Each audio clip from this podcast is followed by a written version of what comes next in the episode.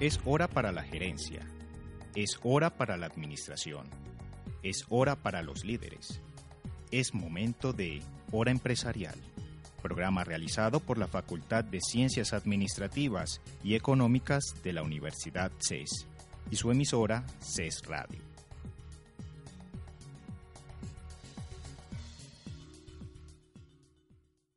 Hola, cordial saludo a todos los oyentes que nos acompañan hoy en Hora Empresarial, programa realizado por la Facultad de Ciencias Administrativas y Económicas de la Universidad CES y su emisora Internet CES Radio. Mi nombre es Marcia Arcila, profesora de la Facultad de Ciencias Administrativas, y es un placer compartir este espacio con ustedes. En el programa analizaremos y suministraremos bases y evolución de temas administrativos de las organizaciones para todos los sectores. Temas como mercadeo, investigación, planeación, gestión humana, producción, control, empresarismo serán los temas de análisis tratados con nuestros invitados. Este programa se transmite todos los martes a las 8 de la noche por CES Radio. Si desean escuchar el programa fuera de la hora indicada, pueden ingresar a los archivos de audio que están alojados en la página de la emisora radio.ces.edu.co. Les recuerdo a todos nuestros oyentes que a través de las redes sociales también pueden participar en nuestro programa. En Facebook pueden buscarnos como CES Radio y en Twitter seguir la cuenta CES-radio. En estos espacios pueden sugerirnos temáticas y participar en el tema del día. Precisamente el día de hoy estamos hablando sobre, sobre empresarismo como estilo de vida. Hoy tenemos una invitada muy especial y es una alumna nuestra. No digo que mía, claro que es mía, ¿cierto? pero Sí. es mía. Se llama Laura Contreras Sierra. Laura Contreras Sierra es una empresaria. Nuestro tema hoy es empresarismo como estilo de vida. Desde, voy a hacer una pequeña introducción, voy a Sí. presentarles a Laura. Laura es una mujer que se dedica a su empresa y a estudiar. Eso lo tomó de manera muy seria desde primer semestre, ya había estudiado en otras universidades, sin embargo decidió cursar administración en el CES y de manera muy seria ella quería tener un negocio ordenado Sí, exactamente. desde el primer día. Entonces les presento a Laura, bienvenida Laura. Bueno, muchas gracias Marcia por invitarme. Es un honor para mí porque no ha sido fácil y te has dado cuenta en clase, te has dado cuenta en la universidad cómo he sido. Soy muy exigente a nivel estudiantil, pero también soy muy exigente a nivel empresarial porque si quiero llegar lejos tengo que ser demasiado organizada. Qué bueno que empezaste por ahí, porque como nuestro tema es estilo de vida, cuando uno habla de estilo de vida de los empresarios, todos nos imaginamos a unos empresarios como de paseo y en carros 4x4. Sí. Y resulta que la vida de un empresario no es mala, pero la vida de un empresario es distinta. Y la vida de un empresario es de 24 horas, 7 días a la semana. Pero como es empresario, le gusta.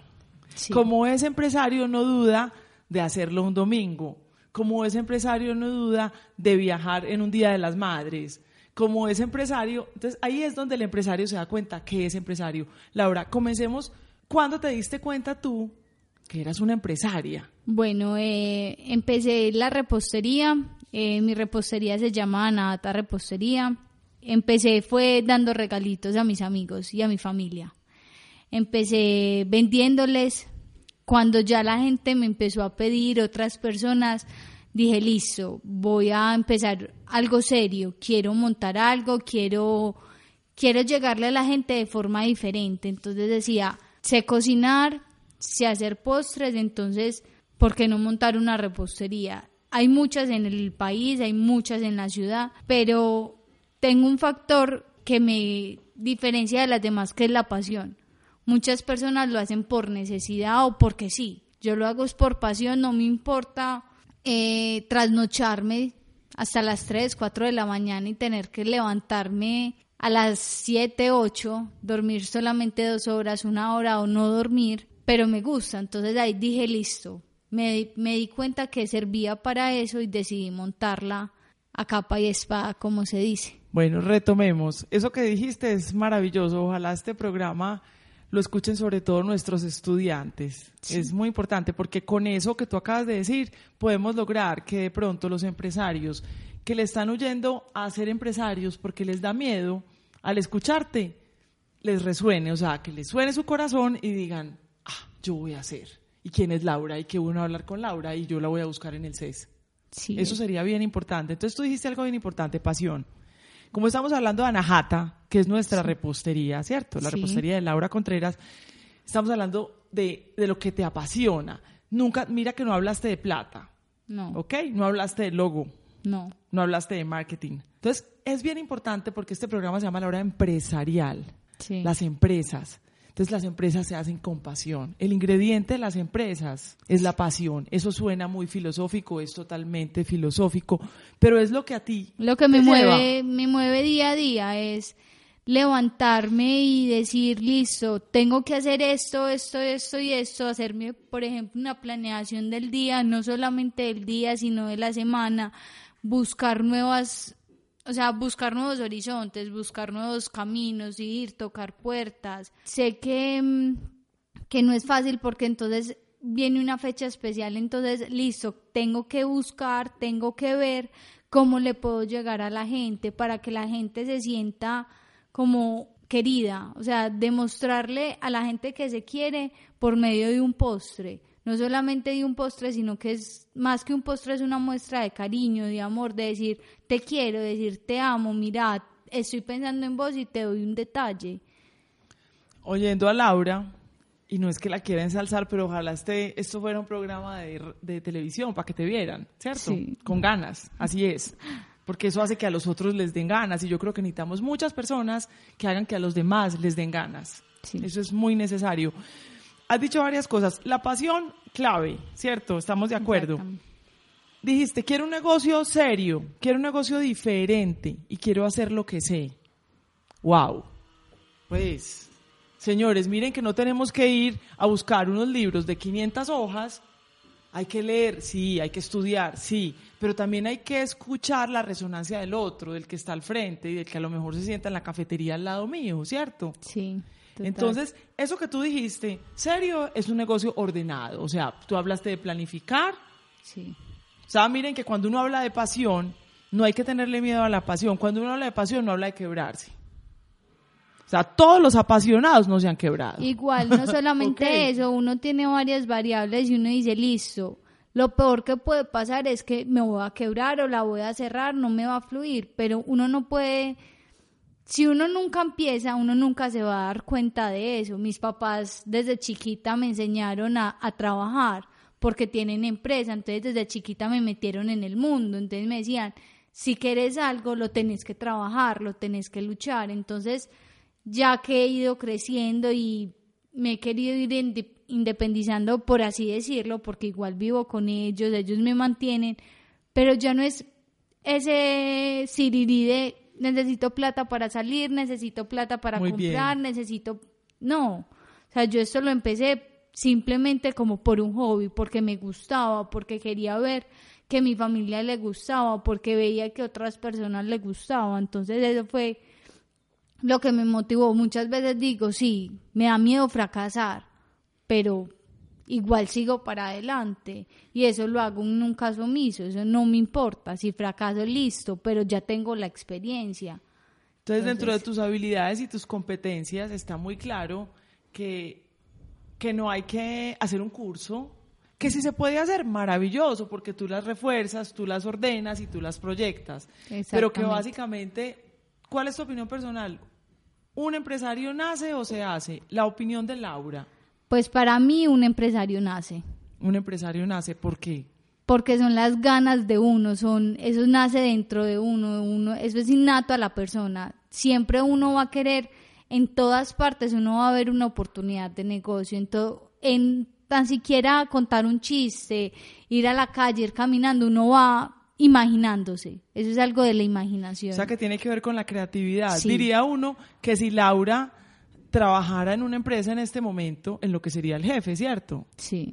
La- o sea, ¿Cierto? total, Pues sería estamos en confianza. Si, si en Sí, lo que es porque con los entonces uno le profesores, diría, profe, corra, corra al televisor. Y jefe, ¿y usted por qué pone esa? Le dicen a uno, vea, su función es esta. Y si hace bien su función, y uno dice, no entiendo, porque el cerebro de uno es distinto, está plastificado Total. de manera distinta. Total, total. O sea, uno, por ejemplo, voy a llevar algo a colación que es mi hermana con mi papá en la empresa. Sí. Entonces, mi hermana quiere hacer un cambio, pero mi papá no. Entonces mi hermana es como, se, pues se, Se desespera. Se desespera. O sea, como que si yo lo veo así, ¿por qué no se puede hacer así? ¿Por qué no intentar? Eso es lo que hace un empresario. Intentar, cada vez ir más lejos.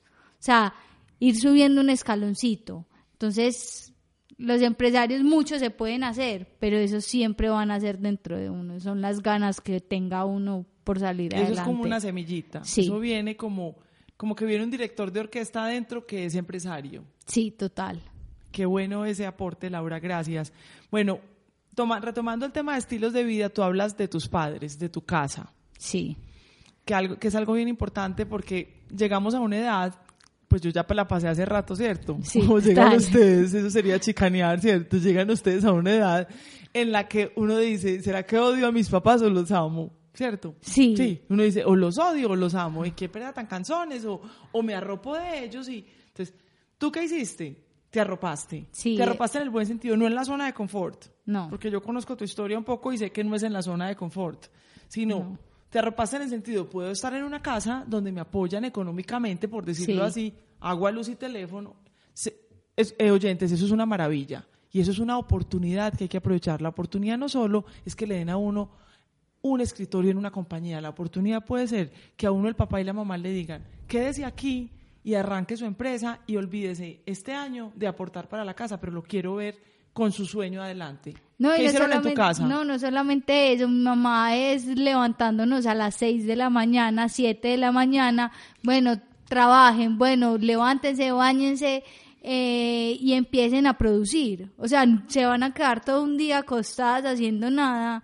Eso no, o sea, están desgastando su vida. Eh, busquen algo para hacer, vayan, busquen, investiguen, hablen con las personas porque de la única manera que va a crecer una empresa es viendo las necesidades para poderlas suplir, o sea, las necesidades del entorno para yo poderlas suplir en temas alimenticios, por así decirlo.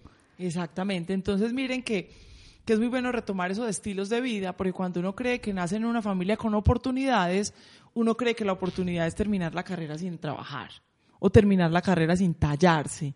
Yo creo que antes, como no tiene que pensar, digamos, en que le van a cortar los servicios, tiene que tallarse más porque puede hacer otras cosas. Entonces, a la luz de esas cosas, a los empresarios que nos están escuchando y a los que aún no han em- comenzado una empresa, pero que son empresarios porque les sonó lo que les acabamos de decir, Sí. yo los invito a que, a que miren qué quieren hacer y a que no lo pulan mucho. Cuando uno pule mucho una idea de negocio, ¿qué pasa, Laura? Se fracasa y nunca Y se queda muy hace. mañeo, ¿no? No, o nunca Cuando se uno hace. pule un nombre, ¿qué pasa cuando uno pule un nombre? ¿Le queda mañé? Sí. ¿Le queda tú si sos o no te coloques bravo? Así. Así, Le, total. le queda así. Mientras que cuando a uno le sale eso del corazón, en ese momento no se dejen, ahí no vale la, no vale la pena que haya cerquita ni un contador ni un financiero. En ese momento no son buenos. No, para la eso, idea eso uno, No los, prim- los primeros años, por ejemplo, llevo un año en el mercado y, o sea, yo soy la que llevo la contabilidad. Obviamente me ayudan, sí, me ayudan, mi mamá me ayuda, me, a ver, me financia en muchas cosas que todavía no las puedo lograr hacer, pero ahí voy. O sea, no tengo miedo de que, ay, pues no tengo plata, entonces no voy a poder hacer eso, no. Pero tengo las ganas, puedo buscar los medios. Exacto. Es eso, buscar medios. Y aclaro el tema de la contabilidad y las finanzas, que son áreas muy importantes y por la que también Sí. los empresarios se pueden quebrar. Pero cuando uno empieza una compañía, yo siempre, eso es, esto sí es un, eso es como una posición personal, pero por lo que he vivido de experiencias asesorando compañías con mis estudiantes, y es que al creativo hay que dejar lo que cree para que siga creyendo. Porque si no, si al creativo lo volvemos operativo, ¿quién va a traer las ideas que dan la plata? Exactamente. Ah, que es que el creativo tiene el pelo rojo y que el creativo llega tarde y que el creativo se le olvida. Sí, pero esa idea grande que dio él es la que sostiene esta compañía, la que sostiene esta organización. No, y no solamente eso. eh, muchas personas montan una empresa y quieren la plata ya, o sea, las ganancias ya. Cuando uno empieza, uno empieza desde cero. O sea, o con tres, cuatro cositas. Pero uno no puede decir, ay, listo, las primeras ganancias me las voy a gastar en esto, me las voy a gastar en otro. No. O sea, las ganancias se van a ver a largo plazo. Si vos querés una empresa eh, a largo, mediano, corto plazo, eso ya es lo que vos querás, pero, pero una buena empresa se hace a largo plazo, no a mediano ni corto. Eso está muy bien. Cuando tú empezaste con Anahata, eh, tu inspiración fue tu abuela. Sí, Cuéntanos eso, que eso también me encanta porque también es el tema de no pelee con lo que tiene ahí. O sea, si a usted le gusta hacer lo que hace el abuelo, no importa. O sea, la familia de abogados, abogados, abogados tampoco tiene nada de malo. O sea, si, es, si nace de su corazón, si no es obligado, va a ser también un buen abogado. Y si fuera de eso, hereda un escritorio hermoso, Camacho Roldán, pues que son los escritores más divinos del mundo, ¿qué nota? Pues, ¿por qué pelear con lo que uno ya tiene? Exactamente, no. pues yo, yo desde chiquita, eh, mi abuelita ha sido repostera, entonces desde chiquita siempre cuando cocinaba, cuando hacía tortas, cuando hacía postres, siempre le decía que me dejara ayudarle. Entonces ahí fue cuando empecé a, a disfrutar eso. Eso viene desde muchísimos años atrás, entonces siempre fui ayudándole, aprendiendo, eh, me le metía a la cocina, entonces le decía, abuela, hagamos tal cosa, abuela, hagamos tal otra, le quiero dar algo a mis papás o almorcemos y hacemos un postre para toda la familia. Entonces ahí fue cuando fui aprendiendo y yéndome en el colegio, por ejemplo, mis amigos cumplían años, entonces le decía a mi abuelita, abuela, hagámosle una torta a tal persona que sé que le gusta mucho esta torta, entonces ayúdame a hacerla. Entonces así fue como fui metiendo a mi abuelita y ya mi abuelita, por ejemplo, trabaja conmigo. Entonces, de soy abuela, tenemos que hacer esto, abuela, tenemos que hacer lo otro, ¿cómo lo podemos hacer? O ayúdame, o ven, yo te enseño, porque sé que muchas cosas no las sabes hacer, entonces ahí vamos dándonos de la mano. Miren esa belleza de, de las generaciones trabajando, o sea, lo que tú le estás dando a tu abuela, es una belleza, porque no le estás diciendo, abuela, vas a ser útil, la estás haciendo sentir útil, porque ella de verdad ve que cuando la receta sale perfecta, cuando la torta sube lo que tiene que subir, es que ella fue también. No, y se pone súper feliz porque, ay, esa torta quedó divina y el color y subió y no sé qué. Entonces hay veces cuando se le bajan o no le suben o se pone triste y uno dice como no te pongas triste que eso le pasa a cualquiera, o sea, te puede pasar a ti, le puede pasar al mejor repostero del mundo, pero es así. Eso que acabas de decir es bien importante porque mira que todas, todas estas, eh, todas, toda esta receta completa que estamos identificando en tu vida, en tu estilo de vida, es aplicable. Si, si escuchamos a un gran empresario, no es porque tú seas menos empresario, digo gran es que maneje una empresa de tantos millones, como están clasificadas, ¿cierto? Entonces, esos empresarios de las empresas grandes que facturan más de tanto, también tienen esa receta. Uno las ve y tienen la receta. La, la tienen. Esa receta. Es, la, la, tienen los empresarios nuevos, la tienen los empresarios de antes, los de ahora, los grandes, los medianos, porque esa receta hay que tenerla. Y ahí hay una cosa bien importante, el trabajo en equipo que lo acabas de describir. Perfecto. El respeto por quien tiene la creatividad, por quien, por quien tiene la receta, si no hubiera sido por ella, nunca hubiera empezado. O sea, le tengo que agradecer todo. Entonces le digo a mi abuela siempre, gracias a ti es que estamos haciendo esto. Bueno, entonces nos vamos a ir a una pausa. ¿Me trajiste postre? No. Ay, bueno, arreglamos en la pausa. Ahorita volvemos, señores. Esto está muy bueno.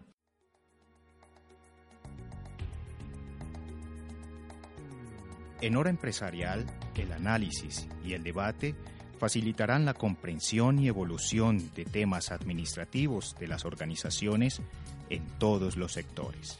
Hora Empresarial, programa realizado por la Facultad de Ciencias Administrativas y Económicas de la Universidad CES y su emisora CES Radio.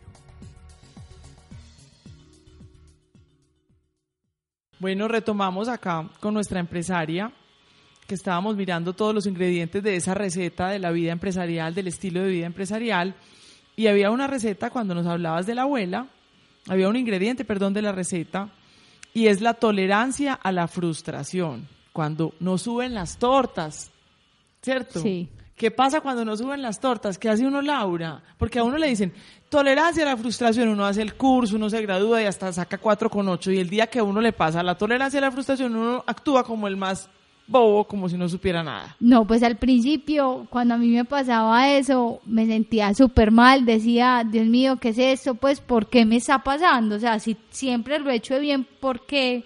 ¿Por qué me pasa? Pero al, a la medida del tiempo que me fui instruyendo, no solamente me pasa a mí, sino que le pasa a las personas que también me enseñan, porque me, me he ido instruyendo por medio de, del entorno. Ellos me decían, es el horno o es la mezcla o porque la sacaste antes de tiempo. Entonces yo digo, ah, listo, se dañó, ¿qué más puedo hacer? Voy a, con eso que, que se quedó ahí, voy a hacer algo diferente. Entonces me invento postres, eh, o lo regalo a mi casa porque también les gusta, entonces ellos saben que si tengo pedidos o cosas así, no me los van a tocar, entonces les digo, listo, les hice torta, pues se me dañó, pero les hice torta. Les hice torta estripada. Sí, igual, se la comen porque Sabe rico. dicen que rico, entonces no ven como, ay, pues algo porque se te dañó no lo vas a dar, no, antes lo ven como la oportunidad de comer dulce, porque tampoco pueden comer mucho dulce, entonces dicen, ay, listo, vamos a cometer el pecadito, por así decirlo. Ah, bueno, entonces el tema, mira que tú hablaste cuando hablamos de tolerancia a la frustración, que yo considero que ahí es donde se prueba, también lo digo desde mi experiencia, donde se prueba el empresario. Sí. El empresario que en la frustración se devuelve y, se, y vuelve y hace la hoja de vida, ese no es empresario de verdad. Porque el, el- el que es tolerante a la frustración sigue para adelante, como tú dijiste. Entrega la torta, eh, se gana unos puntos con la mamá porque la mamá queda encantada. Además, la mamá puede romper la dieta porque hay una suficiente razón. Pero, ¿cómo no me como la torta de Laurita? Exacto. ¿Cierto? Perfecto. Entonces, es como cuando tú me traes panes de canela. Pues Sí. para mí es una nota, porque entonces, ¿cómo no me como los panes de, de mi alumna? Entonces, yo quedo feliz. Sí. Igual, entonces, mira que, que ahí, para los oyentes, porque a mí me encanta que nuestro programa sea no solo didáctico, sino como que abra puertas y abra mentes. Sí. ¿cierto? Porque yo sé que los libros están, pero que la gente te escuche y que la gente al oír te diga, sí, a ver, me, puede pasar, me pueden pasar cosas malas. Cuando uno mira ese escenario malo y es capaz de actuar bajo ese escenario, bingo. Sí. Todo el resto de cosas que le pasen pueden ser fabulosas. Sí, o sea, y, o sea, yo siempre tengo en, en mi vida es primero Dios, y Dios a uno le pone puertas, caminos y bendiciones. Empecé de cero y ya he ido creciendo en un año, entonces todo eso es... Yo estoy acá tirándole besos, picos, yo me la voy a comer aquí, es una belleza. Así es, así es, con esa, con, mire, con esa emotividad. Sí. Uno no puede pretender que eso es muy chévere para todos los que nos escuchan y para los que de pronto sean más fríos y no sean tan emotivos. No pueden querer tener un empresario que no sea emotivo y no les dé miedo. Sí. Cuando ustedes, los que nos están escuchando, es- trabajen en un banco, por ejemplo, y estén al frente de un empresario que sea emotivo, no se asusten, porque es que el hombre es el que produce el dinero. Lo que lo tienen es que guiar para ver cómo maneja ese dinero. Sí, O él se tiene que rodear, pero esa emotividad es lo que hace que esa persona todos los días se levante. Laura, yo quiero que nos cuentes qué has sacrificado tú, o sea, que- en cómo es, cómo es tu vida comparada, las comparaciones dicen que son odiosas, para mí son súper necesarias para uno poder saber cómo es que está uno. Entonces, por ejemplo, con tus compañeras de colegio que eligieron otros, otros caminos, entonces, ¿qué, qué, otra- ¿qué cosas haces tú que no hacen ellas? ¿Qué al hacen? revés. O sea, ¿qué hacen ellas que Sí. no hago yo? Por ejemplo, salir, pues salir a rumbear, salir a fincas, eh, salir a picnics, comer con, pues, con las compañeras. He sacrificado mucho, mucho eso, compartir con las demás personas.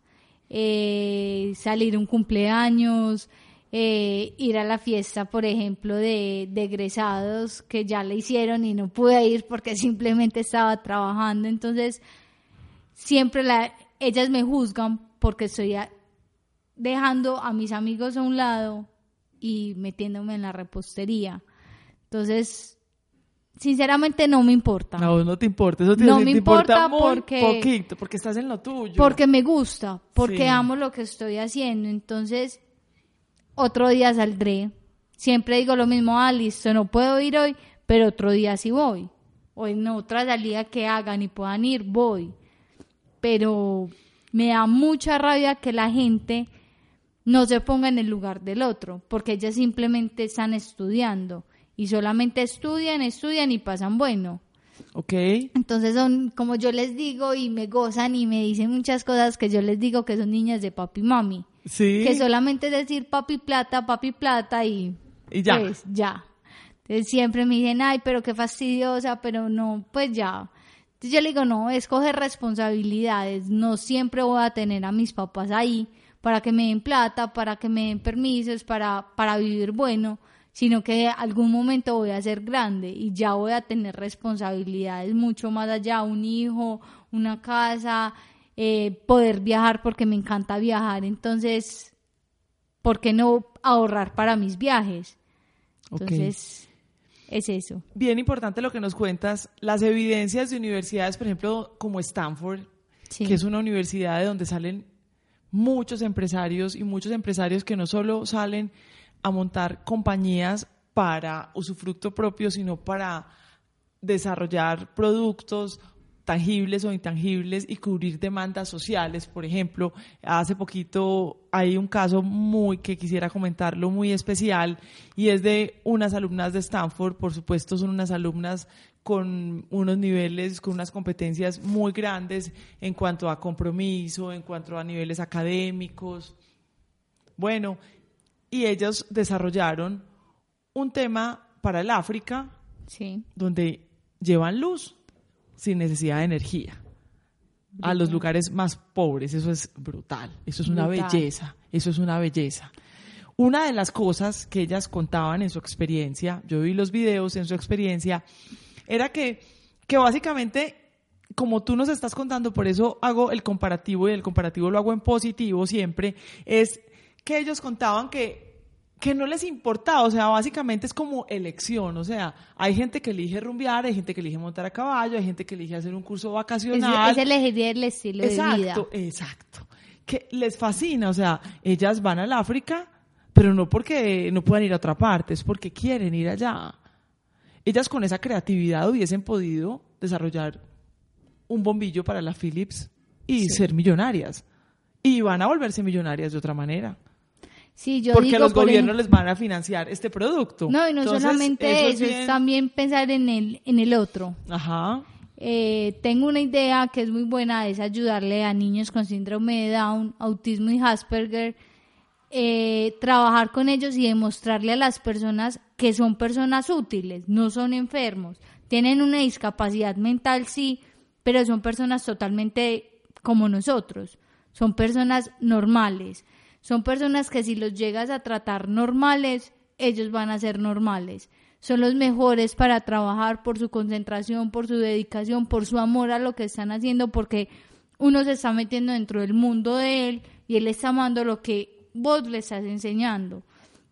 Entonces es ese tema también de que también lo estoy haciendo yo, de trabajar con estas personas, no todo el tiempo, porque por la universidad, porque tampoco la puedo descuidar, puedo tra- Así es. trabajar con ellos, pero en los momentos que he trabajado con ellos ha sido lo máximo, o sea, y el amor y lo agradecidos que son cuando cuando ya ven el producto, por ejemplo, las personas de África, me imagino la cara que ellos pueden dar, o sea, el amor que les pueden dar a esas personas por estarlos ayudando es genial.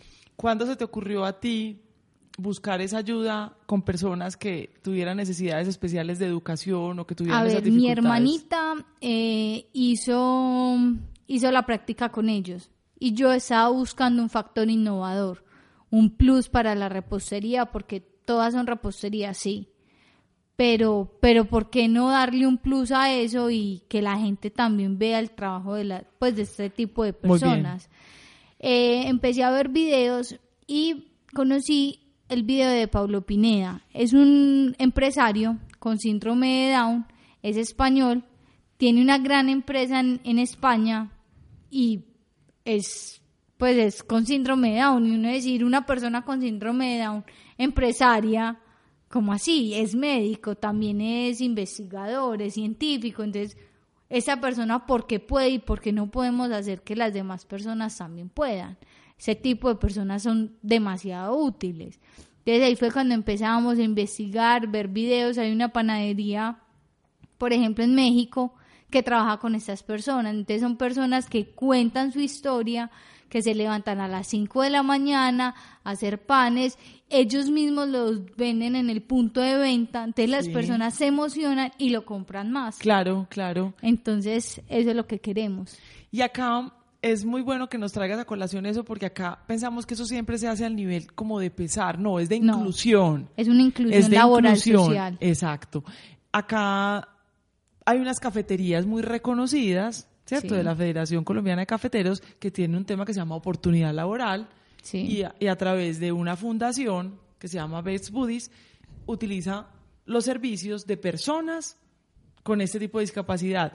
Y además cumplen turnos, o sea, no tienen ninguna clase. Se tienen que tratar como personas totalmente normales. Pero además les va mejor que a los otros, porque yo trabajé con ellos un tema de consultoría y allá mirábamos por qué les iba mejor tienen una memoria fantástica. Genial. Fantástica. Ellos reconocen la cara y lo ven a usted llegar y le dicen, doña Marcia, usted sí va a tomar el tinto campesino. Señores, vea. Eso en Estados Unidos, pues donde uno se los lleve para Estados Unidos y ponga 10 cafeterías en Nueva York, más o menos, eh, pues enriquece en, en un mes. Total. Así, total. O sea, y no es solamente eso, sino que si a ellos no les sale el producto como uno les salió, no lo entregan. No lo entregan o lo intentan hacer hasta que les salga totalmente perfecto. Totalmente perfecto. Son, si, si tú les das una receta, si les das la receta para el mocachino, para el capuchino, tú no les puedes decir, ay, por favor, que eso, que eso es muy, muy de nuestra cultura. ¿Me le echas un poquito más de azúcar? Ay, vení, traje esta, yo traje la leche, porque pues, aquí somos como ese cuento. Yo traje la leche. No, él le dice, no, así Qué pena, así es la receta y así te y la, mira los ojos y la... Eso la es determinación. Entonces, estas personas para el servicio son maravillosas porque no le tienen miedo a ese tema. O sea, estas personas están por encima de ese miedo. Por lo tanto, ahí, mira que es importante porque ahí le estamos también abriendo el corazón a las personas para que entienda cómo uno desde una compañía puede desarrollarse de 360 grados, o sea, puede hacer su desarrollo personal, puede tener una prosperidad, puede comprar cosas que quería, puede seguir estudiando y también puede afectar positivamente a la sociedad, que es finalmente por la que uno hace. O sea, uno le tiene que demostrar a la sociedad lo, lo que uno puede llegar a hacer. O sea, sin miedo, sin nada. Es, luchar constantemente y decir, sí puedo hacerlo, sí puedo lograrlo. Entonces es eso lo que queremos hacer, demostrarle a las demás personas que no son personas enfermas en lo absoluto. Yo creo que son un poquito más inteligentes que nosotros. Total, total. A mí en esta cafetería una persona un día se me regó un café muy bobamente, pues yo soy súper torpe, se me regó y esa persona me volteó y me dijo que es uno de los, de los muchachos que, que es de una fundación, me dice, ¡ah! Y después dicen que el loco es uno. Vea, casi nos morimos de risa. Sí. Para la belleza. O sea, además tienen humor, o sea, son, son unas bellezas. Entonces yo pienso que ese tema de inclusión es bien importante porque estamos en una ciudad que está creciendo, ¿cierto? Ser grandes no es tener esos puentes tan chéveres que están quedando muy lindos. Ya a mí me parece súper lindo cuando venimos en, el, venimos en el puente, se hace el trancón o el taco, lo que sea, y, y ya el señor que pone el pare, ya la gente no le grita, sino que la gente está toda contenta porque están vaciando el cemento de su puente. Eso es, eso es una ciudad que está aprendiendo a crecer. Entonces no es solo eso, no es solo tener centros comerciales grandes, sino es solo entender que hay que respetar el ciclista, que hay que respetar a las personas con alguna discapacidad. a los demás. Exactamente. Bueno, empresaria, vea, otra cosa. Vámonos, sigamos, ya hemos encontrado muchos ingredientes de la receta. O sea, este programa, el que se oiga este programa se lo puede maciar y, se encuentra, empieza a encontrarse su propia receta. Porque otra cosa, cuando tú hablas al principio de ser serio, diferente y saber qué sabe hacer uno bien, en el tema de la diferenciación, es que acuérdense que no es una copia, ¿cierto? Cada Laura empezó diciendo algo que me gustó mucho y es que habían muchas reposterías y pues entonces uno no tiende la cama porque la tiene que descender. Sí, no. total, o usted no se baña pues, porque... porque de pronto es sucia. O porque va a llover. No, eso es absurdo. Entonces, o no hay médicos porque ya hay muchos. No, no, no, no, no, no, no. Ah, es que yo un día me encontré a uno manejando un taxi y... No, por ejemplo, cuando me cuando dije en mi casa que iba... personal es algo que tiene que ser contundente. Por ejemplo, eso, eh, cuando yo dije que iba a estudiar administración, pues porque me tocó cambiarme, igual no me arrepiento en lo absoluto, me decían, ¿por qué administración? O sea, administradores hay muchos, sí, hay muchos y entonces, pues, o sea, no... Dame más. O Pues sea, sí, no importa porque puedo, más. puedo hacer de, de mi administración, puedo hacer algo genial, puedo demostrarle a las personas que se pueden hacer cosas totalmente diferentes desde la administración. Exactamente. Bueno, entonces ahí eso, es- eso me parece como bien importante. Sigamos con tu historia de vida. Cuando uno arranca un negocio, todo el mundo le quiere preguntar a uno como cuál fue el día uno, ¿cierto? ¿Usted cómo arrancó? O sea, ¿cuál es ese día que uno dice a la una, a las dos, a las tres, hoy existe Anahata? Sí, es porque muy- ese es el día mágico.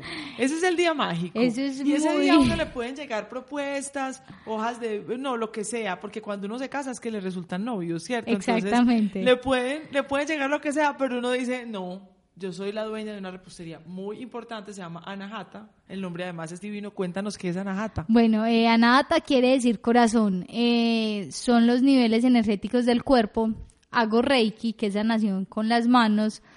Eh, estaba en una meditación y siempre, pues, como lo hacía así, como pues empíricamente, no nada. Eh, estaba en una meditación y en la meditación me llegó el nombre.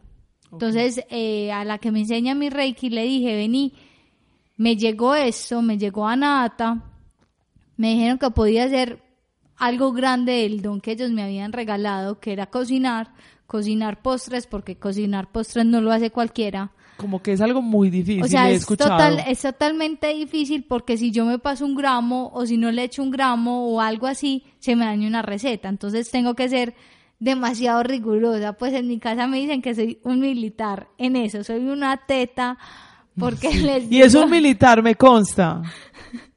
o sea, soy una teta total y les digo, pues cuando me ayudan, les digo, pero es que te pasaste, pero es que tiene que ser exacto lo que te estoy diciendo, porque no puede ser algo diferente. O sea, le tengo que echar lo que es, porque si no, la receta no sale, o si sale, sale maluca, o pues tiene que ser totalmente estricto en eso. Entonces ella me decía que a quería, pues, o sea, era el amor que yo le ponía a las cosas que estaba haciendo. Entonces, que a partir de eso mi vida iba a cambiar totalmente. Ellos querían darle un vuelco a mi vida porque era perezosa, era mal estudiante, era muchas cosas que en un año han cambiado totalmente. O sea, no decir, ay, listo, sí, voy a montar un negocio, pero ¿cuántos jóvenes no desfallecen a los tres, cuatro meses? Claro. Entonces ellos me decían, es el corazón que vos le estás poniendo y vas a entregar. Entonces por eso Anata bien. es, lo, el, es el centro de mi vida. ¿Y ese primer día qué receta hiciste? Ese primer día siempre empecé, o sea, siempre empecé con alfajores. Alfajores y brownies, que son Qué hambre. brutales. Con tinto. Son brutales, entonces todo el mundo pide alfajores, pide brownies, entonces dije, listo. Los vamos a dejar con las ganas de alfajores y brownies y vamos a volver en un momentico, pero no crean que vamos a comer alfajores y brownies porque Laura no nos trajo. Nos dejó con ganas.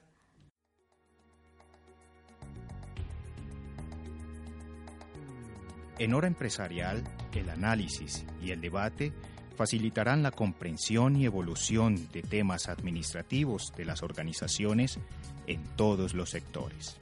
Hora empresarial, programa realizado por la Facultad de Ciencias Administrativas y Económicas de la Universidad CES y su emisora CES Radio.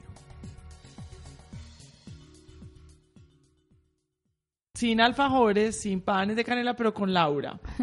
Claro que sí. Bueno, entonces sigamos construyendo pues esta historia de estilo de vida. Laura nos ha contado lo que ha dejado de hacer y también lo que ha hecho.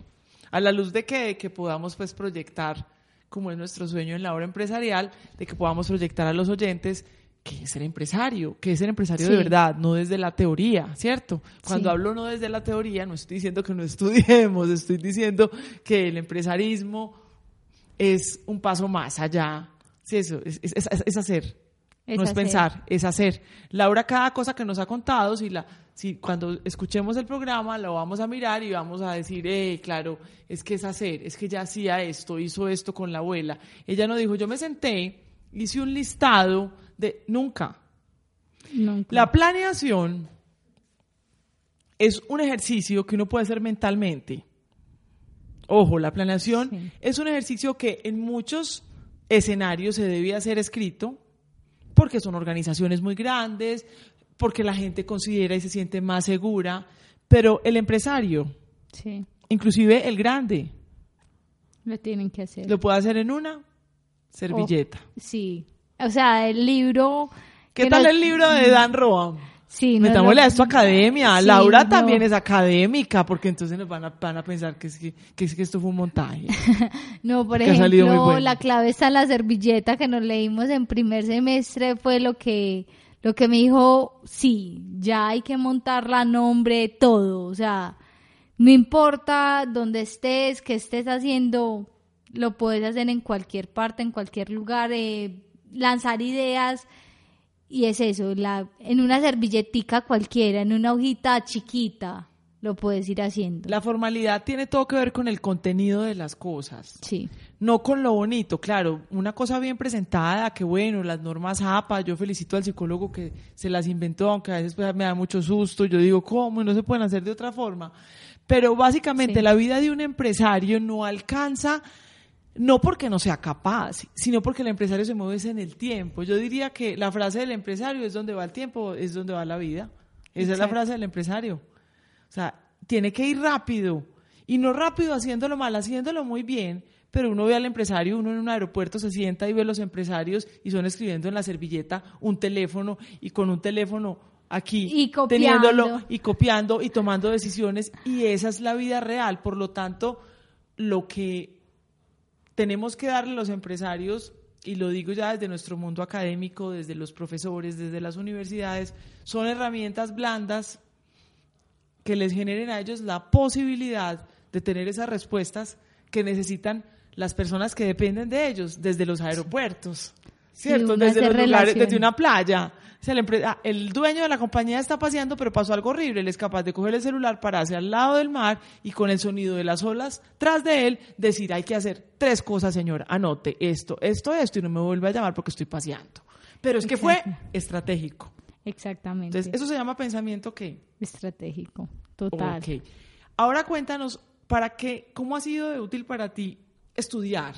Cierto, porque ya hemos hablado del hacer. Entonces vamos a darle un espacio a la academia a estudiar. ¿Qué herramientas? Para, mí ha sido fundamental porque, por ejemplo, eh, desde mercadeo, por ejemplo, que la vi este semestre con Carlos Fernando, me sirvió mucho para para meterme en el cliente, no solamente lo que yo lo que yo quiera y lo que yo busque y lo que a mí me apasione, sino también viendo las necesidades de las demás personas. Entonces él nos explicaba, por ejemplo, eh, el neuromarketing, que es lo que estoy implementando en este momento. Okay. Me puse a buscar qué era lo que necesitaba el cliente, qué era lo que le gustaba. Y por eso nacen dos líneas más de Anadata. Entonces, que son las FIT, que son para personas aptas para diabéticos, y la línea de sal. Entonces, en ese momento desde que vi marketing dije, tengo que buscar es al cliente, tengo es que ponerme en el lugar del cliente y ver qué le puedo ofrecer yo que no se lo ofrezca a otra persona. Eh, también en pensamiento estratégico, lo mismo. Eh, ¿Cómo voy a planear, por ejemplo, mis próximas ferias? ¿Cómo voy a planear mis próximos eventos, eh, las próximas fechas? Qué es lo que puedo buscar para crecer más la repostería. En temas de financiera, por ejemplo, que me dio muy duro ese semestre. Sí. Eh, ¿Cómo puedo hacer créditos para ir creciendo? Muy Entonces, si lo hago en ese momento o lo hago después. Entonces, en temas financieros, manejar la plata, eh, contabilidad lo mismo, aprender que tengo un activo, que tengo un pasivo, brutal. Eh, en sistemas de información gerencial, ver por qué medios en la web me puedo meter, qué es lo que puedo implementar desde Internet para poder conseguir más clientes, más ventas, porque en este mundo la, la forma de vender es Internet, total. Entonces, ¿De vender o de mercadear? De las dos formas. O sea, porque si yo estoy mercadeando bien, estoy también vendiendo, entonces estoy consiguiendo también clientes, entonces esa parte es fabulosa. Ya que hablas de internet, de las redes y ya que llegó Andrea, que es la dura de las redes, lo que Andrea no sepa de redes no existe, para que sepa yo. Laura es una mujer que mueve su todo su negocio a través de las redes activamente, ¿cierto? Yo la sigo mucho, le escribo todo, yo creo que a ella a veces le da pena porque yo le escribo, ay, tan linda, y eso les da pena, ¿cierto? Pero hace, hace una promoción permanente, constante. y coherente de todos sus productos. Por ejemplo, desde hace dos días, los productos del Día del Padre. Sí. Desde, y eso es, eso es, eso es decirle al mercado, venga, yo estoy aquí, lo estoy haciendo bien, el bizcocho es de Superman, es la cosa más hermosa. Se le, deberías de mandar la foto a André para que la, la ponga Total, igual estamos haciendo, por ejemplo, concursos porque hay que, que premiar al papá. Para nosotros las mujeres o también para muchos hombres, el papá es el superhéroe. O para mí siempre lo fue. Para mí, yo jugaba con mi papá y todavía voy y lo molesto. Entonces, para mí, mi papá es mi superhéroe. Entonces, por eso hacemos el super papá. Entonces, todas esas, siempre has hecho, o sea, hace parte de tu plan de marketing. Sí. El hacer tu trabajo en las redes sociales. Sí. ¿Dónde más haces marketing? Eh, hago marketing también en ferias. He participado en muchas ferias y próximamente en puntos de venta. Ya hemos ido pues metiéndonos en algunos puntos de venta eh, vamos a lanzar, por ejemplo, en puntos de venta eh, de comidas saludables, en restaurantes, en salsamentarias. Entonces ese es otro marketing que ya la gente lo vive. Ya no es algo eh, por medio de web, sino experiencia física. ¿Cómo es esa incursión ahora de Anahata que pasó de la cocina al punto de venta, ¿cierto? Ha sido muy difícil, mucho, mucho, porque que la gente confíe en uno es un poquito tedioso, pero igual uno va, toca puertas, uno le muestra las ganas de salir adelante y eso le gusta. Tú nos has dado hoy una clase grandiosa que yo creo que muchos empresarios la recibirían hasta en una maestría muy bien, porque nos has dado una clase de no listar. Bueno, yo soy Laura y tengo una repostería ubicada en la calle tal, el teléfono es tal y vendo tres productos. Nada. Tú nos has hablado de experiencias. Sí de cómo logras las experiencias. Y, toco este punto porque nos acabas de hablar de confianza. A uno le compran comida porque confían en uno, es que es comida. A uno le compran cosméticos porque confían en uno.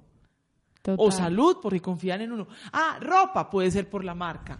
Sí, mucha gente es muy marquillera y... Exacto. Y ay no, entonces esta marca gato no es como Cheviñón o Levi's o algo así, no. En eso uno tiene que ser totalmente serio. Por eso mismo digo que soy muy rigurosa en la forma que hago mis productos, porque para que confíen en mí lo tengo que hacer totalmente bien. O sea, lo tengo que hacer excelente. Ni bien para mí, bien no es nada. Para mí tiene que ser excelente. ¿Cómo manejas tú o cómo has manejado. Esto es un tema pues que puedes decir, decir, no, profe, pero te estás metiendo, pues estás muy metida, pero yo sé que tú eres capaz de decirme, profe, no, eso no te lo voy a contestar. Eh, ¿Cómo manejas tú ese cambio en tu estilo de vida? O sea, que ya tienes más ingresos, ¿cómo ha impactado eso positivamente? Entonces tú dices, no, profe, yo me sostengo, yo hago tal cosa, porque a mí me parece eso rico, porque tú decías ahorita, mis amigas son, ah, no, hijos de papi y mami. Tú también eres de papi y mami, pero entonces tú decidiste eh, desarrollarte de otra manera. Entonces, ¿cómo impacta eso positivamente tu vida? Por ejemplo, poder, me gusta mucho salir a conocer nuevos lugares. Entonces, por ejemplo, ir, conocer, eh, salir, por ejemplo, con mi hermana, que para mí mi hermana es mi mejor compañía, pues y sé que la he nombrado mucho, pero me siento muy orgullosa de ella. Eso está muy bonito. Y para mí ella es como la persona que siempre me apoya, Lauris, hagamos esto, Lauris, hagamos lo otro. Entonces, por ejemplo, poder salir con ella, eh, ahorrar, por ejemplo, para el carro, ahorrar para montar la casa de té, porque quiero montar una casa de té, que la gente vaya y no solamente se coma un producto por, por encargo, sino que y lo consiga de una. Eso es lo que estamos haciendo en este momento en los puntos de venta. Entonces, para mí, por ejemplo, comprarme una ropa o comprarle un detalle a mis papás, eh, salir con mi hermana o con mi hermano o salir con los dos a cine, a comer, para mí ha sido genial. O sea, que te ha dado independencia. Sí. Entonces, por ejemplo, el día que sé que no me puedo gastar un peso porque ese pesos de la repostería, pues no salgo. Digo, ah, tengo muchas ganas de salir, pero no tengo plata, no puedo salir. Otra persona dice, ah, no, pues me lo gasto y después lo repongo. Sí, no vendo nada, pero es que tú estás en tu cuento. Sí. Bueno, entonces, ¿dónde ves a Anahata en unos años? ¿Tú qué, dónde proyectas a Anahata? ¿Qué te sueñas? Bueno, Porque como acá no le tenemos miedo a la palabra mágica, ¿qué sueño? No, me sueño más o menos en un año pues seis meses, un año, montando una casa de té, eh, para que, por ejemplo, a mi abuelita le encanta ir con las amigas, ir a tomar un desayuno, ir a tomar un algo. Entonces se va, por ejemplo, para Pecosita, se va para Santa Elena, se va para Micaela, pero ya no se va a ir allá, sino que va a ir a Nata, con las amigas a compartir también en muchos puntos de venta. Eh, distribuyéndole a muchas personas y que puedan llegar a comer nuestros productos, la veo muy lejos, muy lejos, siendo una de las mejores reposterías de Colombia. Me parece, y yo creo que va a ser así. Sí. Te voy a decir porque cuando empezamos a, no porque yo sea pues bruja ni esas cosas, no, pero eh, yo considero que como estamos descubriendo los ingredientes de la receta, ¿cierto? Sí estamos mirando, por ejemplo, yo te acabo de escuchar que dices muy claramente una casa de té. No, yo quiero un lugar, pero no sé cómo, pero es que mira, yo voy a conseguir un asesor. No, es que lo tenés muy claro. Sí. Yo digo que el verbo de los empresarios es uno y no existe en español. Es en inglés y se llama enacting y es aprender haciendo. El verbo de los empresarios es que cuando el otro está haciendo el trabajo, el empresario ya montó el negocio. Entonces, a eso no le podemos seguir peleando. No le tenemos que, juntar. algo que me marca mucho, por ejemplo, de, de Carlos Fernando Villa, es aprender haciendo. Eso es lo que me ha motivado todos los días. Que tengo que seguir aprendiendo, pero cómo lo voy a hacer es haciéndolo. Haciéndolo, muy bien.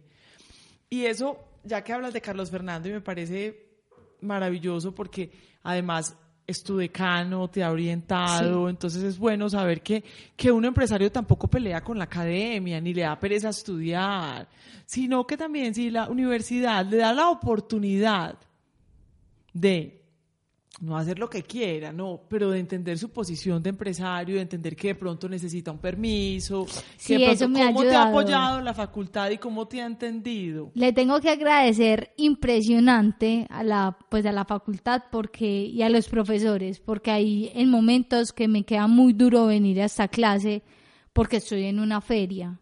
Entonces, eh, profe, tengo una feria, no puedo faltar porque somos mi abuelita y yo trabajando, muchas veces nos ayuda mi hermano, nos ayuda, por ejemplo, mi mejor amiga, pero no lo puedo dejar solo. Entonces, profe, tengo esto, tengo lo otro, colaborame. Entonces me dicen, listo, el tema es tal, el trabajo es tal, me lo trae la próxima clase. Entonces, ser empresario y ser estudiante es muy difícil. Pero necesita uno que lo entienda. Sí. Y eso no, o sea, no, te, no ha sentido como que ha perdido rigurosidad o que aprendes menos que los otros. No, antes yo creo que he aprendido más que los otros porque los otros están quedando en un papel.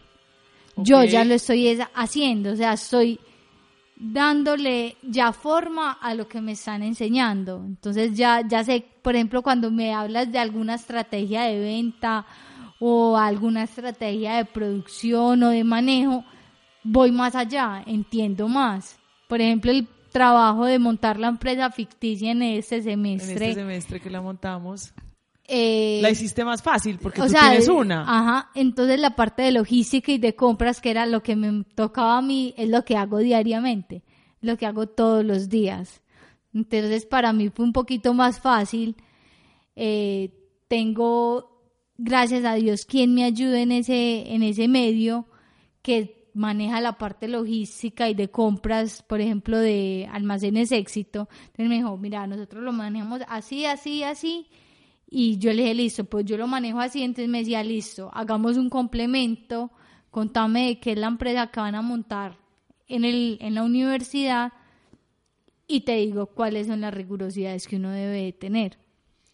Muy bien. Tú viste que en ese ejercicio que hicimos juntos en el salón, cuando pusimos que era el cierre del ejercicio, era una sorpresa de la profe para todos, que ahí era donde se probaba quiénes eran empresarios y quién no, Sí. porque era pasar una carta donde nos comprometíamos a arrancar la empresa. Sí, Entonces, claro, los que no son empresarios y no tenían nada de malo, no querían firmar, iban a llorar. Pero Sí. era, la clase se llama pensamiento estratégico y ese era el ejercicio. pensar como empresa. Era pensar.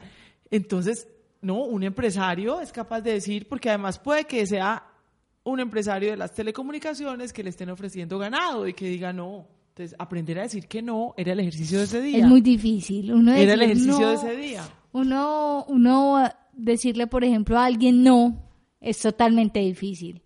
Pero ahora uno siendo empresario es el triple, yo creo. O sea, uno decirle a alguien no, no es como, ah, a mí me da vacío porque sé que también se la está luchando, también se la está jugando, vendiendo, pero a mí me da pesar total. Decir pero, que no. Pero hay que hacerlo. pero me toca hacerlo. Me Entonces, toca. en conclusión, para que vamos sacando una gran conclusión, porque yo pienso que de aquí no se puede sacar un resumen, a mí los resúmenes no me gustan, cero, No. cero resumen me niego, Laura tampoco, ¿cierto? No, bueno. porque te he Con- aprendido. Ah, bueno, es que en, en el escenario del estilo de vida del empresario, pues no es que sea malo ni que sea bueno, sino que si es concordante con lo que su corazón le dice y él no se está engañando, pues Sí. básicamente lo va a sacar adelante. Sí. Pues yo no he visto nunca un ganadero que le dé pereza ir a la finca. Uno ama ¿Vos has visto uno? Ama la finca, por supuesto, porque es que es, es- se muere. Entonces yo pienso que ahí, y eso nos sirve muchísimo para todos los oyentes y para, sobre todo para toda la comunidad universitaria, para los jóvenes, para que se empiecen a oír a ellos mismos, porque es que en la medida en que uno hace lo que le gusta, esto lo repetimos mucho, lo, yo lo re, que te repito, Sí. es cuando uno hace lo que le gusta, tiene muchas más herramientas para salir adelante, muchísimas Sí. pues el dinero pasa a un tercer o cuarto nivel. Porque Sí. uno es capaz de vender el carro, es capaz de montar en bus, a uno no le importa porque uno tiene su empresa uno, de... uno le toca. Ok. O sea, a uno le toca bajarse de sus comodidades. A mí a veces me da mucho miedo montar en bus, pero me toca cuando no tengo quien me lleve, o no tengo el carro, o no tengo cómo hacerlo. Y me toca, yo soy como, ay, pero no me importa porque estoy haciendo algo de la repostería para verla crecer. Mient- Exacto, mira que mientras es como un hijito, ¿cierto? Mientras Sí. vaya a Najata, de Sí. ahí, ¿cierto? Se vuelve como tu apellido. Sí, Porque el apellido de uno es como la carrera que uno estudió. Porque Sí. uno se vuelve peranito abogado, peranito economista, peranito administrador, pero cuando uno es empresario, la empresa es la vida del empresario. Entonces la gente dice, Sí. los empresarios se condenan a vivir en las empresas. No, los empresarios no se condenan, señores. A los empresarios les, Les fascina gusta. ir los sábados de blue jeans y de tenis a su empresa. no, no solamente es el la sábado. vida. Mi papá, por y ejemplo, el domingo también. Mi papá trabaja los domingos, los lunes festivos y, por ejemplo, yo antes lo criticaba mucho y decía que era un burrito de trabajo. Pero Sí. ahora Oh, que oh. y ahora que también soy empresaria y también soy, por ejemplo, mi propio jefe, sé que no tengo horario, no tengo día, no tengo día de descanso, no tengo nada. O sea, mi vida mm, pues es anata, ¿Qué consejo le das a nuestros jóvenes empresarios? que no tengan miedo. Que Qué no bien. tengan miedo y que tengan siempre muchísimas ganas de luchar. Y, Y de que no hay que esperar, adelante. ¿cierto? No, pues, o sea, yo desde chiquita empecé a vender. Y ya que tengo más madurez, tengo mucha más conciencia, amo esto. Para mí esto es lo mejor. Bueno, entonces el, el miedo es de lo peorcito que le puede pasar a uno. Sí. Y dicen los que los muy espirituales, yo no, yo no soy casi espiritual, ¿cierto? No sé casi de eso, pero dicen que es falta de amor. Entonces, Sí. básicamente, por eso hablamos ahorita de arroparse en todo eso que uno tiene en la casa, en todas esas Sí. cosas que uno puede. Las herramientas no solo son tener, como dicen por ahí, el plante para arrancar el trabajo, el negocio, es también tener un apoyo emocional y un apoyo moral. Algo que Eso me marca mucho es que si yo me amo, voy a amar todo. O sea, si yo me amo totalmente, va a haber alguien que también me ame. Entonces, si yo me amo, voy a amar lo que estoy haciendo y nunca me va a dar pereza de, de hacerlo. Y otra cosa para que le hagamos publicidad política pagada al empresarismo. Sí. La vida del empresario es muy divertida. Total, o sea, es una hay- nota porque todos los días es distinto. Un empresario no alcanza a sentarse en el escritorio. No, y no solamente alcanza, eso, uno lo ve, máximo. uno ve cosas y uno vive cosas que uno dice, ¿qué es esto? Pues, ¿por qué me llega esas cosas a mí? Eh, una historia muy charra es, es ver, por ejemplo, en ferias, personas como, ah, ¿y, ¿y quién es la dueña? Ay, usted, ay, ¿y por qué tan joven? Y, y Se ay, regaló su papá. no, y no solamente eso, ah, pero, pero solamente es por eso, o ese es, pues esta es su vida, y yo sí. Ah, ¿y usted cuántos años tiene? Entonces ya la, la gente Y no se falta la envidiosa que dice que los rollos de canela no son tan buenos. Me la mandas, por favor. Sí, y la... Porque son los mejores. Son los mejores. No hay nada igual. Pues uno puede comer mil o diez mil. Además son chiquitos. Ella piensa mucho en, en todo. Son chiquitos, entonces uno se puede comer diez mil. Si fueran Sí. grandes, uno se comía uno solo. Sí, igual, siempre tengo eso de no ser hostigante. Entonces, miren, empresarios, el estilo de vida, ir a las ferias, sí. tener su propio horario, señores. Muchas veces tienen que madrugar a las 5 de la mañana y acostarse a las 2 de la mañana. Pero muchas veces también se pueden quedar hasta tardecito durmiendo. O sea, la vida del empresario tampoco es tan horrible. Yo pienso que es un vicio de repetir. ¿Y cómo estás? Ay, más o menos, dándole. Es un vicio Dándole, de repetir. no, ¿Dándole ay. qué? No, nada. El empresario también tiene una cantidad de cosas chéveres que lo hacen que en la sociedad pueda tener su rol y, Sí. y pueda disfrutarlo. Sí. Yo creo que eh, este programa fue fabuloso. Yo le agradezco a Laura. Eh, yo a Laura la llevo en mi corazón porque es mi alumna, porque, la, porque es chiquita y la he visto crecer y, es- y yo sé que va a ser muy grande y espero que cuando sea grande no se acuerde de la, no, no se olvide de la profesora viejita y no se olvide pues de la universidad. Jamás. Y yo creo que es un gran ejemplo y es una motivación muy importante para los estudiantes de nuestra universidad que quieren ser empresarios, escuchen otro empresario como ellos. Sí, ¿cierto? yo creo que... No el empresario de Estados Unidos, de la India, no, mostrame uno, tropicalizame, puedes, mostrame uno de aquí. No, por ejemplo, a mí algo que me ha marcado mucho de la universidad es eso, que siempre nos está trayendo personas a que nos cuenten cuál ha sido su experiencia. Por ejemplo, la de David Cochran, esa fue una de las que yo dije, quiero hacer algo y lo voy a hacer y voy a empezar, porque la historia es muy bonita. Por ejemplo, el, el de la Renault también empezó de la nada, empezó desde abajo y dónde está en este momento.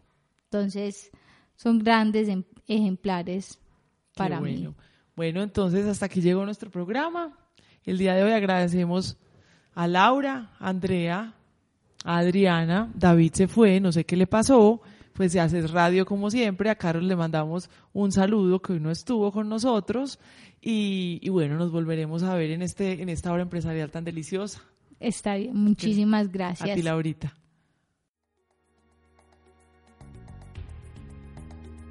Los temas de administración de empresas como mercadeo, investigación, planeación, gestión humana, producción, control, entre otros, serán motivo de análisis en Hora Empresarial, programa realizado por la Facultad de Ciencias Administrativas y Económicas de la Universidad CES y su emisora CES Radio.